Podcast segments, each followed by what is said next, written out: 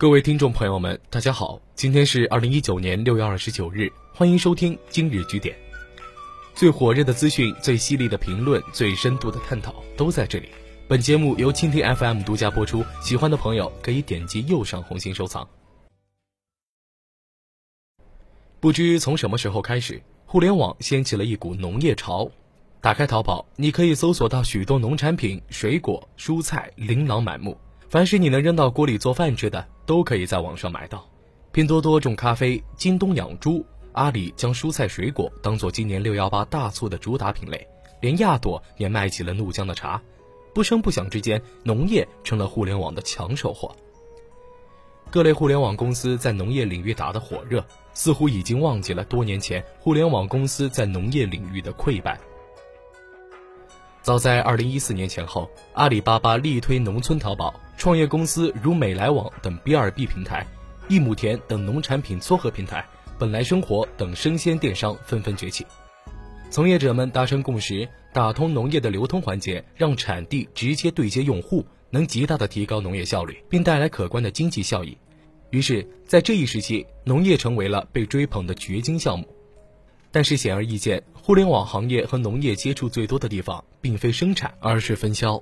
从各地收购农产品，再按照市场需求销售到不同地区。这样看来，互联网和农业之间基本互不影响。于是，二零一六年之后，一众互联网加农业的项目纷纷沉寂下来。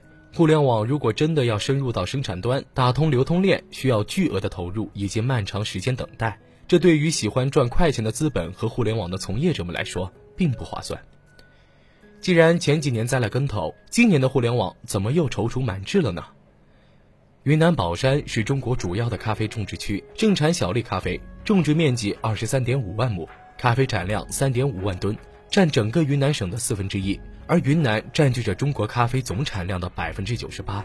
但是由于当地农民对于种植的技术尚且处于原始阶段，对咖啡树毫不关心，结出的果实也是随手采摘，不管它是否成熟，最终导致农产品的品质得不到保障，农民们种出来的咖啡豆也只能用作速溶咖啡，效益极低。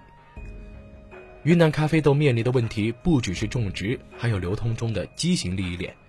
金融数据研究服务平台 GenData 数据显示。整个咖啡产业链中，种植环节占利润的百分之一，加工环节占利润的百分之六，流通环节占百分之九十三，提供土地、人力以及咖啡豆生产环节几乎成了免费劳动力。而拼多多这家电商公司从云南保山开创了多多果园项目，意图从生产到销售全部包揽。结果如何，我们尚未知晓，但是过程可谓艰辛至极。他们面前有两座大山，一个是人才。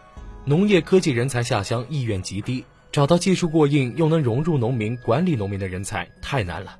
刘闯说道。另一个是管理，进行标准化种植，按照品质标准分类包装，这些工作不是有钱有人就可以搞定的。最大的难点是管理中国土地和农民，这直接关系到企业稳定运营。这一项目更像是在政府指导下的扶贫项目，而不是企业出于经济效益考虑的行为。拼多多方面坦言，多多果园的社会效益多于经济效益。不止拼多多，今年从淘宝、京东、云集、每日优鲜等均对农产品进行了资源倾斜。这波互联网农业的兴起，更像是社会效益的公益行为。但是，互联网真的是自愿做这种吃力不讨好的项目，对农业毫无影响吗？其实不然。互联网虽然暂时没有做到让农业产生翻天覆地的变化，但也对农业环境有一定的改善。物流销售渠道被互联网打通，一部分供应商聚集了互联网带来的消息，率先富裕起来。科学化的农业生产环节想必不会太晚实现。就现阶段来看，互联网给农业最大的礼物，则是提供了农产品的附加值。普通香蕉二点五元一斤，进口香蕉可以标价四元。互联网正是提供给农产品一块类似进口商品的品牌，推动了各类农产品品牌的形成。再加上物流渠道被打通，农民们聚集的货物可以分摊到全国各地。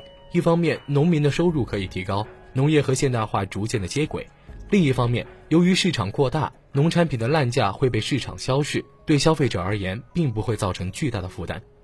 最后用一组数字结尾：据二零一四年数据统计。中国每年农产品及食品规模为九点三万亿元，农资为二点二万亿元，加在一起超过了十万亿元。按照二零一四年中国社会消费品零售总额二十六点二万亿元来算，农业产业链占据了半壁江山。大食品的消费金额已经占到整个社会消费品总额的百分之二十，而通过互联网销售的食品总额只占百分之四到百分之五，在互联网销售的农产品则更少，只占百分之一。这组数据说明，互联网农业是个十万亿级的蓝海项目，有着绝对的创业机遇。但是，农业是个特殊行业。宏观环境、政策制度、技术、资本等共同作用，参与其中需要有商业考虑，也需要有一定的情怀。以上就是本期的今日居点，下期节目再会。